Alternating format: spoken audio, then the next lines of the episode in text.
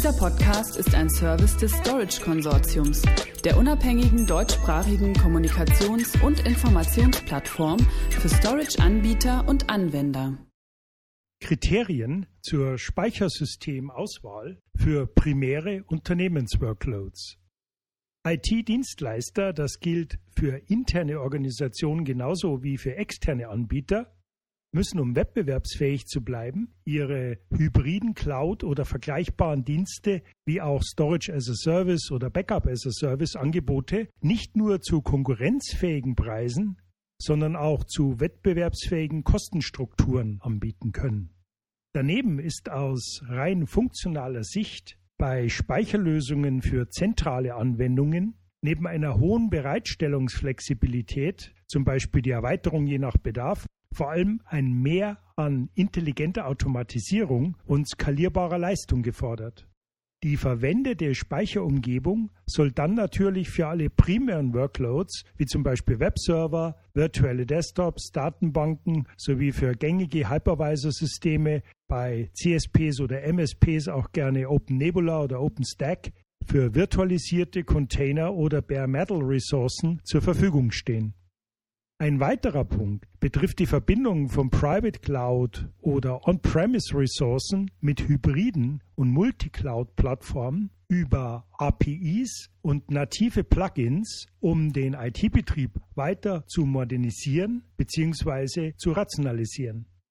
Über den Bereich von primären Workloads hinaus entstehen dann weitere Herausforderungen, und zwar vor allem aufgrund von rasch wachsenden, unstrukturierten Datenmengen, also Benutzerdokumente, Bilder, Videos etc. Diese müssen je nach Rechtslage nicht nur abgespeichert, sondern auch für weitere Analysen zur Verfügung stehen können. Die Migration der Daten in die Cloud kann dazu beitragen, nicht nur Kosten zu senken, sondern auch die Monetarisierung dieser Assets über KI, cloud-basierte Data Lakes und Big Data Analytics Tools voranzutreiben. Auf diesen Punkt soll dann aber in einem der nächsten Podcasts genauer eingegangen werden. Zentrale Punkte aus Storage-Sicht sind Kriterien zur Senkung der Gesamtbetriebskosten und Verbesserung des Return on Investments im Bereich von primären Workloads, das heißt im Wesentlichen Block und auch File.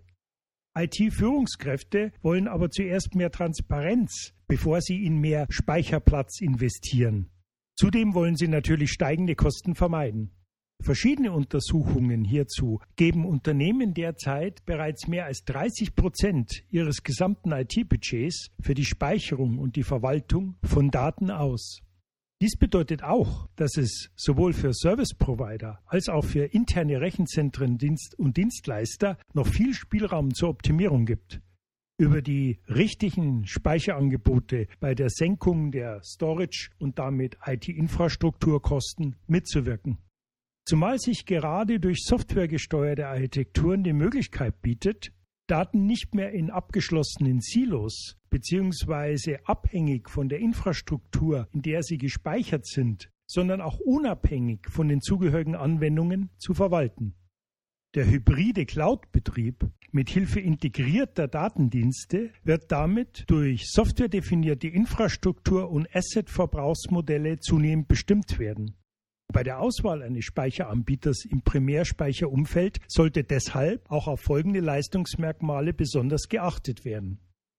Erstens. Skalierbare Anwendungs- und gemischte Workload-Performance-Garantie. Stichworte konsistente Leistung, NVMe, SSDs, Caching. Zweitens. High-Density-Architektur mittels State-of-the-Art Media Technologie. Schlagwort TCO. Drittens. Flexibel skalierbare Kapazitätsbereitstellung bis weit in den Multipetabyte-Bereich hinein. Viertens. Kapazitätsoptimierung durch Datendeduplizierung. Fünftens. KI-unterstützter, möglichst automatisierter IT-Betrieb, Stichwort AI-Ops, für proaktives Troubleshooting also auch inklusive vorausschauender Wartung. Sechstens. Massiv skalierbare, sichere Snapshot-Performance ohne Beeinträchtigung der Systemleistung. Ransomware Protected.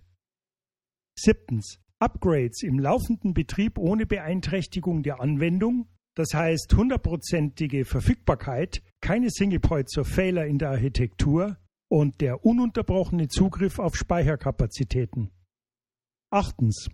Cyberresiliente Speicherumgebung, das heißt air-gapped, granulares Application Recovery, eine Open API Framework Integration für Backup und Disaster Recovery Operationen, Virtual Machine Backups auf Image-Ebene und Datenreplikation mit Anwendungskonsistenz und so weiter.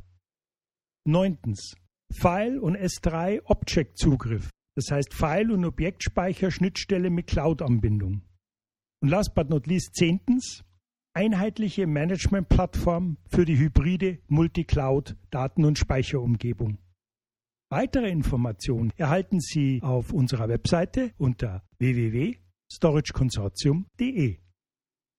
Dieser Podcast ist ein Service des Storage Konsortiums, der unabhängigen deutschsprachigen Kommunikations- und Informationsplattform für Storage-Anbieter und Anwender.